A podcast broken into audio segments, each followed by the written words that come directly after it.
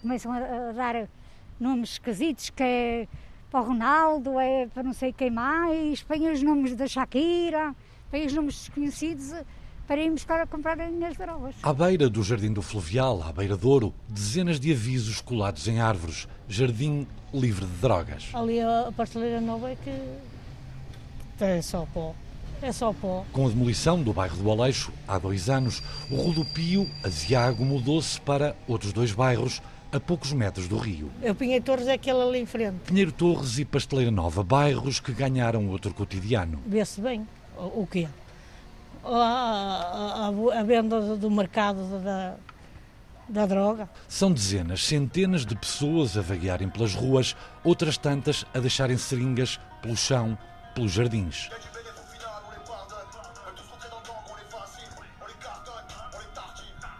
Novos dias e novos ritmos que levaram o rapper francês Sofiane a vir ao Porto gravar um videoclipe em Pinheiro Torres e na Pasteleira Nova, a que chamou Les Maladies, as doenças. Nos últimos tempos, várias petições circularam, pede-se mais policiamento, denuncia-se o aumento de roubos, de assaltos, fala-se em moradores com medo de sair de casa. Ora, o autarca independente, Rui Moreira, lança-se ao último mandato pelo movimento Aqui há Porto, conta com o apoio, por exemplo, do CDS e da Iniciativa Liberal e fala em liberdade ameaçada, pede intervenção do Estado. Havia de facto uma doença escondida na cidade do Porto que hoje está ao léu, mas ela, ela já existia e nós temos que a combater. É preciso tomar medidas relativamente àquilo que é o tratamento do, da, da, doença, da toxicodependência, mas é preciso também garantir que os outros, os outros cidadãos, vivem em liberdade. E neste momento nós preocupa muito que essa liberdade esteja ameaçada. Eu cada vez que vou a bairros sociais, principalmente na zona do Pinheiro Torres, na Pasteleira Nova, e, falo, e vou lá muitas vezes, aquilo que muitas pessoas me transmitem é o sentimento de que o, foram abandonadas pelo Estado. Não, há, não sentem a proteção. José Pedro mora no bairro Pinheiro Torres. Se vão centralizam uma coisa num sítio, claro que vai ter eh, mais problemas quando estava mais espalhado pela cidade, não é? Obrigado. E para si também. Continuação. Sim, continuamos a ouvir os 11 candidatos à Câmara do Porto. Diamantino Raposinho, candidato do LIVRE à cadeira grande da autarquia, aponta essa mesma falha, a centralização, a criação de guetos. Nós não podemos uh, pôr populações vulneráveis todas no mesmo sítio e achar que depois elas resolvem o problema sozinhas nós não podemos segregar o espaço público urbano como temos feito entre zonas de pessoas ricas, zonas de pessoas de rendimentos médios, zonas de pessoas de rendimentos baixos. Portanto, o que é que nós temos que ter? Temos que ter uma cidade plural e diversa dentro dos próprios bairros. Isso significa que tem que ser as autoridades públicas, neste caso a Câmara Municipal, a disponibilizar uma oferta de habitação pública que permita que as pessoas de baixos rendimentos possam viver ao lado de pessoas com rendimentos mais elevados. E isso é uma forma de, precisamente, não criar guetos. Paula, que não quer dizer o nome para esta reportagem, vive num T2 no bairro da Pasteleira Nova. A Pasteleira Nova, a Pasteleira Nova abriu, fizeram o bairro da Pasteleira Nova, prontos. Não melhorou nada.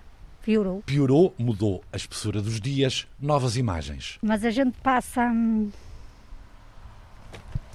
a gente passa e vê mesmo eles a venderem ali assim os produtos mesmo à nossa frente, não se resguardam, não é, é a venda mesmo à escancarada, não, não, não tem receio de, de, nada. Nada, nada, nada. E as pessoas vão passando, a gente até esconde a cara para fazer de conta que nem está a ver.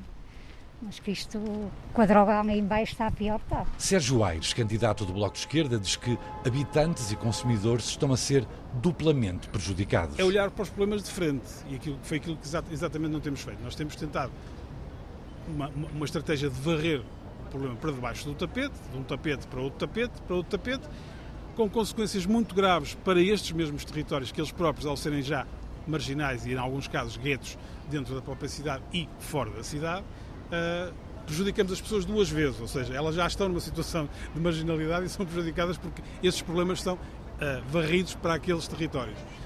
Olhar para eles de frente é, primeiro, temos um problema, temos pessoas com problemas de adição, temos, temos problemas de adição no Porto e em todo o mundo.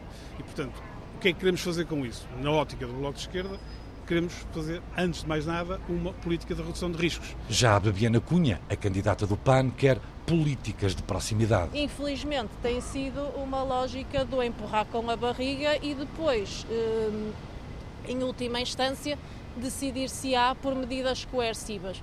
Eh, que muitas vezes de humanistas têm zero e, e não resolvem o problema, nomeadamente o, voltar, o tentar voltar a trazer de volta para o sistema pessoas que estão em situação de dependência, mas no fundo também devolver estas zonas da cidade às pessoas que evidentemente lá viviam e que muitas vezes recebemos relatos têm medo de sair à rua por fruto do clima de insegurança e de instabilidade que lá se vive. Portanto, evidentemente é necessária uma política concertada e integrada com uma série de respostas de proximidade e não se resolve, volto a dizer, com a instalação de KFCs ou de marcadores. Já António Fonseca, atual presidente da União de Freguesias de Sedufeita, Santo Ildefonso, Sé, Miragaia, São Nicolau e Vitória, foi eleito pelas listas de Rui Moreira, com quem entrou em ruptura. Agora é candidato pelo Partido Chega e aponta o dedo ao autarca do Porto. Eu acho que aqui também a Câmara geriu muito mal o dossiê. Portanto, o Dr. Rui Moreira, quando chegou à Câmara em 2013, já sabia que tínhamos este problema, devia ter criado logo soluções para resolver o problema. Nós temos que avaliar o perfil das pessoas que normalmente recorrem a este tipo de, de, de recurso, nomeadamente no caso dos toques dependentes. Porque, repare uma coisa, há casos e casos. Há casos que, que de um momento para o outro mudam, são curados, chamemos assim. Todos nós temos períodos da vida que muitas vezes sei lá, há muitas formas de, de fugirmos a, a, a, aos nossos problemas da vida. E esse é, é, uma via, são vícios que as pessoas vão criando.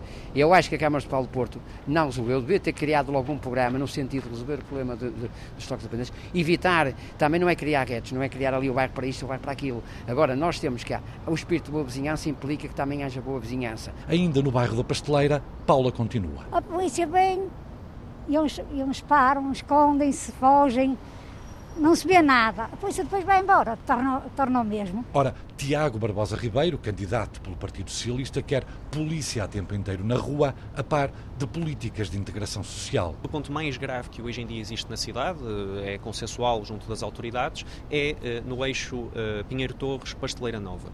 E, portanto, nós não podemos ter zonas na cidade que sejam zonas sem lei. Nem podemos ter zonas de tráfico de droga a céu aberto, 24 horas por dia, nem podemos ter moradores dos bairros sociais e moradores fora dos bairros sociais, nessas freguesias, que estão literalmente sequestrados pelo tráfico de droga. Dentro dos bairros e de alguns bairros, é isso que hoje em dia se passa na cidade do Porto. É isso que se passa hoje em dia em várias zonas da Pasteleira Nova. É isso que se passa em várias zonas do Pinheiro Torres. André Eira, o candidato do Partido Volto Portugal, um partido político com representação em vários países da Europa, pede o mesmo. Por outras palavras. Este não é um fenómeno novo, este é um fenómeno conhecido pelas autoridades de saúde, pelas autoridades policiais e pela Câmara. Eu, eu considero que este tem que ser um apoio constante ou seja, não pode ser a Polícia Municipal chega hoje e vai à Pasteleira Nova e retira todas as pessoas que estão lá uh, temporariamente a habitar e de certa forma assusta, entre aspas, o, o, traficante. Só que amanhã o fenómeno volta novamente. Isto tem que ser um, um apoio constante, tem que haver equipas no, no local que deem apoio aos sem-abrigos, nomeadamente através de planos de trocas de seringas, através da criação de uma sala de chute. Hilda Figueiredo, cabeça de lista pela CDU à Câmara do Porto, quer uma intervenção global e comunitária. É a criação de equipas de equipas interdisciplinares, com animadores culturais, com animadores desportivos, eh, que eh, convivam eh, com a população dos bairros e outras zonas, não apenas dos bairros, que ocupem a juventude, que criem condições para o diálogo intergeracional, que haja espaços de convívio e de lazer com equipamentos e animadores culturais e desportivos que eh, intervenham para manter as pessoas ocupadas, para lhe ajudar a formar projetos de vida, projetos de cultura, projetos de desporto, projetos de intervenção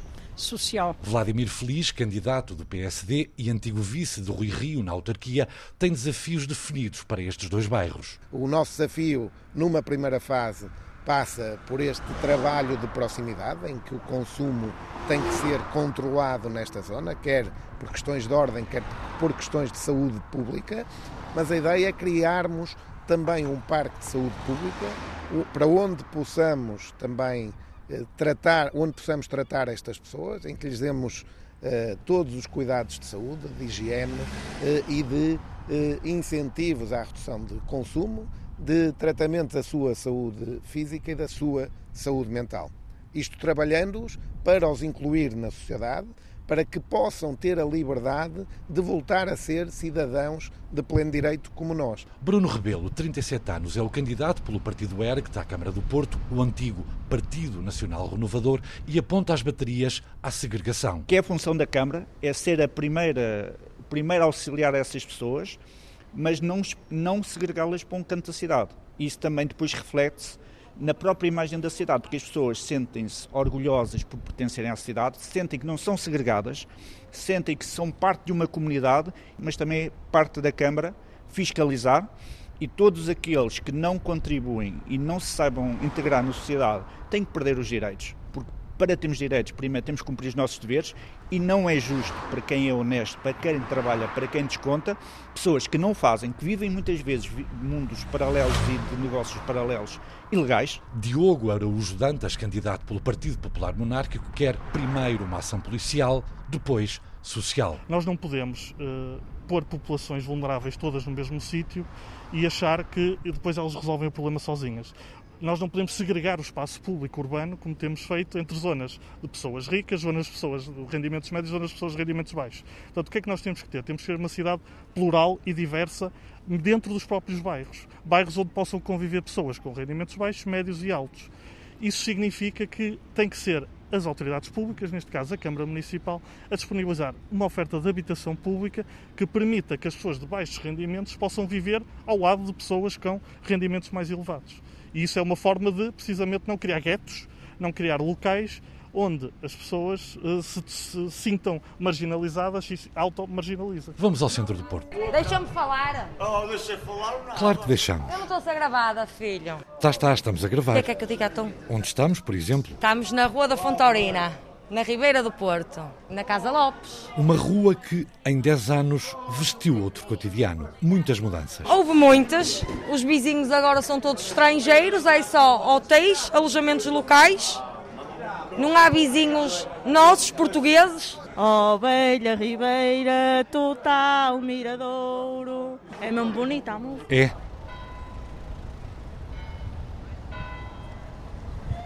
Outro dos dilemas da cidade é encontrar equilíbrio entre a multiplicação de alojamentos locais e as enxurradas de turistas, a preservação do espírito do lugar e o controlo do preço da habitação.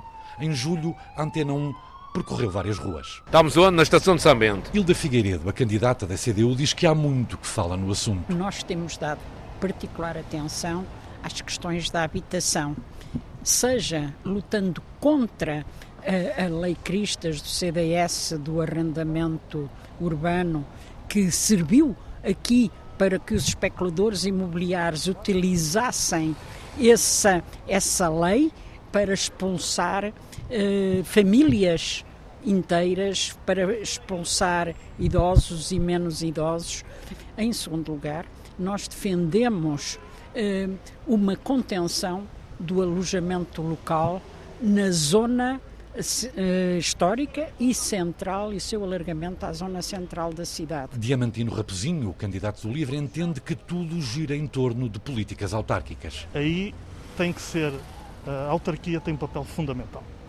As políticas públicas desenvolvidas localmente são uh, absolutamente essenciais para que se consiga ter um equilíbrio e não se tenha tudo só para o lado do desenvolvimento económico nem tudo também só para uh, uh, aquilo que estava antes, há 20 e tal anos atrás, porque nós, se conhecêssemos o Porto há 20 e tal anos atrás, víamos que era uma cidade onde as pessoas também não queriam viver, pelo menos, pelo menos na zona do centro histórico. E isso felizmente mudou, essa parte mudou. O problema é que mudou com uma substituição de populações.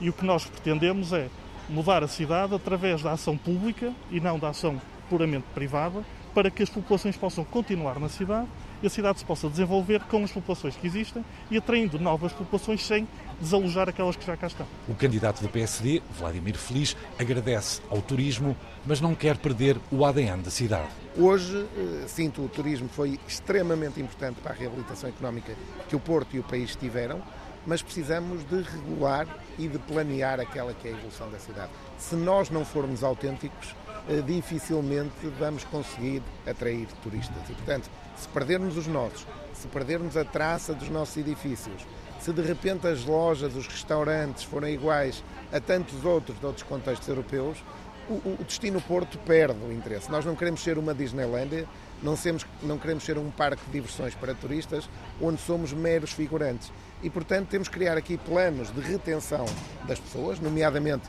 dos jovens e da classe média portuense que, por este fenómeno de valorização do património, tem sido afastado da cidade. Temos criado dinâmicas de retenção. Voltamos ao périplo realizado em julho. Pues porque estamos haciendo una ruta con una camper y hemos parado en Oporto, que era la ciudad justo con Lisboa que queríamos ver. Subimos. Belgium. Us. Subimos àquela rua estreita de antigos ofícios entre o campo 24 de agosto e a Praça dos Poveiros. Estamos na Rua Colho Neto, na cidade do Porto, uma das ruas emblemáticas da cidade, infelizmente conhecida mais até pela prostituição que aqui existe do que por outra coisa. Trabalha há 39 anos na Coelho Neto, rua que desagua no Largo do Padrão. O meu nome é Joaquim Martins e o nome da nossa loja é a Drogaria de Coelho Neto. E assiste, aqui no balcão da drogaria, assiste a um dia a dia diferente. Com nova roupagem. Hoje encontra-se uma rua, eh, parte dela reabilitada pelo alojamento local, porque veio dar alguma vida à rua e à cidade. Foi uma mais-valia porque tudo isto veio fazer movimentar um pouco mais o comércio, principalmente o comércio tradicional. Há cerca de 10 anos, quando o Porto se escancarou ao turismo e os alojamentos locais começaram a florir um pouco por toda a cidade. Veio dar mais alguma vida e o que havia de prédios estragados, velhos, devolutos, acabou por, por lhes dar eh, mais vida, mais vida. Mais vida à cidade, novos comércios, uma outra textura.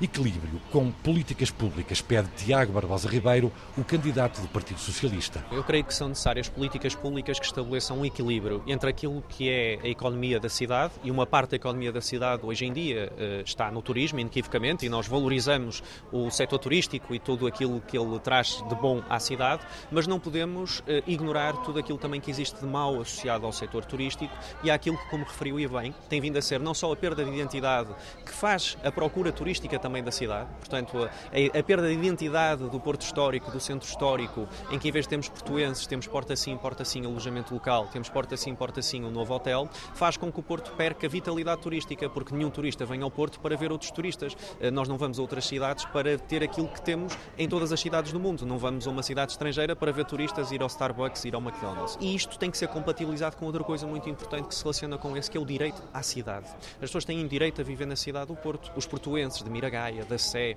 eh, da Vitória, têm direito a viver na cidade. Ou seja, regras, acrescenta Bebiana Cunha, a candidata do PAN. É necessária impor uh, regras para que efetivamente uh, possamos ter, evidentemente, turismo com, a, com, a, um, com as necessidades e as vantagens que ele traz, e até porque o nosso Porto é muito bonito para se ver e devemos partilhá-lo com outros, apenas não devemos é forçar os moradores a terem de sair. E repare, os números são claros, quando nós olhamos para os, para os dados preliminares do censo, estamos a falar de nos últimos 10 anos o Porto ter perdido cerca de 6 mil habitantes e claramente ter perdido cerca de 9% de edifícios de habitação. Portanto, os dados falam por si, é uma realidade que nós temos e, e significa que temos também que agir de forma integrada ao nível das políticas de habitação, coisa que não se tem feito. O independente recandidato Rui Moreira faz uma leitura contrária. O Porto reergueu-se, reconstruiu-se. Eu acho que a maior perda de vizinhança, uh, e eu conheço particularmente bem o centro histórico, quando em 2001 fui para a Associação Comercial do Porto, o espírito legal tinha desaparecido. Nós vivíamos daquilo que parecia uma cidade pós-bombardeamento, em que não havia ninguém as pessoas tinham saído por variadíssimas razões, porque as casas estavam a cair, porque a cidade não lhes oferecia o mínimo de condições. Naturalmente, a reabilitação urbana, quando veio, e vem, como diz, em grande parte pelos privados, o setor público aquilo que fez foi intervir no espaço público. Mas quando é assim, uh, surgem sempre conflitos, surgem sempre pressões e surgem sempre algumas contradições. E compreendem-se estas contradições daqueles que saíram, alguns deles livremente, outros um pouco expulsos pela própria condição da cidade e que hoje gostariam de voltar. E é para isso que temos que apostar, exatamente nos projetos de uh, habitação que, que, estamos a fazer. Numa cidade em que, não nos esqueçamos, 13% da população vive em habitação social, o que é seis vezes mais do que a média nacional. Facto é que a cidade, entretanto, mudou, ganhou nova roupagem.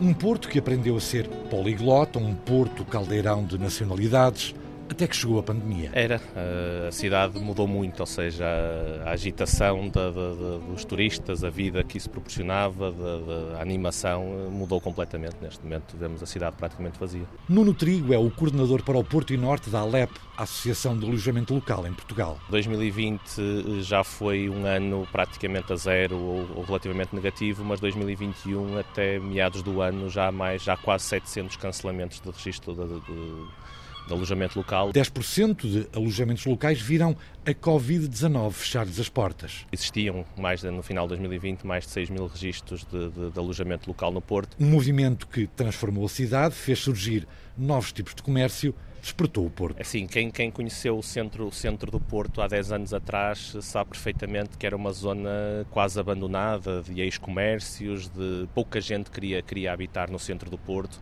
Uh, havia uma percentagem de, de, de, edifícios abandonados muito grande e, portanto, o, uh, o turismo veio, veio mudar isso. Obviamente que, que face à, à, à flexibilidade e à e a, capacidade, a rápida capacidade de instalação do alojamento local, o alojamento local foi fundamental nisso. Era impossível eh, a hotelaria conseguir comportar toda, toda a oferta. E essa oferta de alojamento atraiu investidores. Claramente isso depois alavancou outro tipo de investimentos, nomeadamente das multinacionais tecnológicas que vieram para o Porto e que hoje em dia são, são um, uma parte importante também do, do, do, do novo negócio que, que, que, existe aqui no centro do Porto. Foi a erro a monocultura do turismo, diz Sérgio Aires, candidato do Bloco de Esquerda, que cita um título do poeta Rui Belo, o problema da habitação. Nós temos um problema de habitação, um problema de habitação que se agravou imenso com a aquilo que nós designamos a monocultura do turismo que a cidade uh, emergiu e, portanto, uh, emergiu, espero que não, que não submergiu, mas, mas enfim, uh, e, e, portanto,